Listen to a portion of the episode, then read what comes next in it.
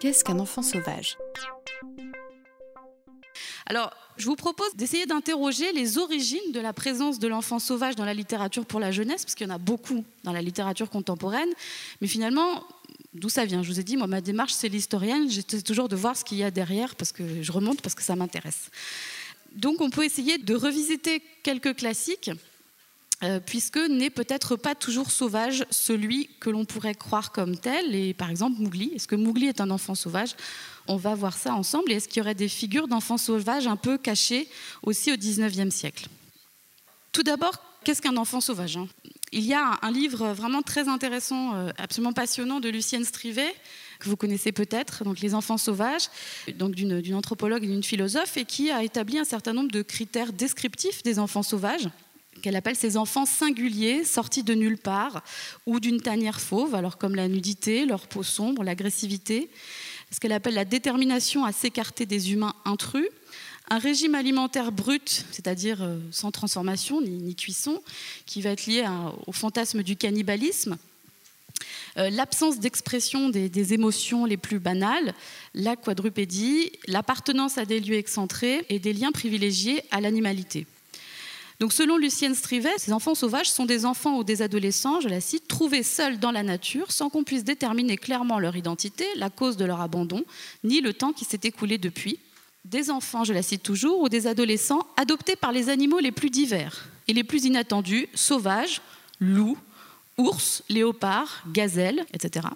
Domestiques ou d'élevage, chiens, porcs, chèvres, et que l'on découvre euh, en leur compagnie et qui ont assimilé de nombreux traits des comportements de ces animaux. Elle inclut dans sa typologie, comme je vous le disais, les enfants égarés, des enfants séquestrés euh, seuls et des cas d'hommes adultes abandonnés, comme Alexandre Selkirk, qui a été le modèle de, Robinson Crusoe. Voilà. Alors, elle dit aussi quelque chose que je trouve intéressant, c'est qu'elle finit par expliquer que peut-être enfant sauvage, ce serait comme une, une sorte de pléonasme, comme si l'enfance était sauvage, de fait, puisque dans quasiment toutes les cultures, en toutes les cultures, elle explique que quand un enfant naît, le nouveau-né, euh, son entrée dans la communauté humaine passe toujours par des rites de lustration, de purification, de nomination, de donner un nom à un bébé quand il vient au monde. Et euh, donc elle explique que pour elle, l'enfant sauvage, ce serait peut-être tout simplement, euh, c'est vite dit, hein, mais tout simplement un, un enfant, l'enfant par excellence, ou l'enfance par excellence ce serait l'enfance qui viendrait interroger finalement ce que c'est que l'humain, par l'enfant sauvage. Alors, ce qu'on peut remarquer aussi sur les enfants sauvages, et puis j'en arrive tout de suite à la littérature, c'est que cet intérêt particulier que je vous ai montré avec Victor, etc., ça vient toujours au moment où la société euh, vit des troubles, des troubles politiques. Victor de l'Aveyron, c'est juste, il arrive juste après la terreur.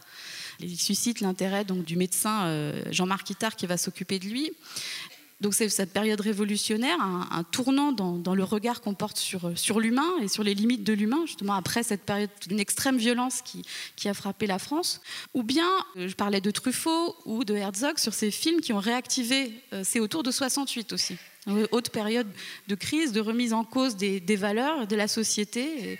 Donc ça me semble intéressant, peut-être, c'est juste une hypothèse, de voir à quel point ils sont importants maintenant, peut-être dans une société qui s'interroge. Mais c'est une hypothèse.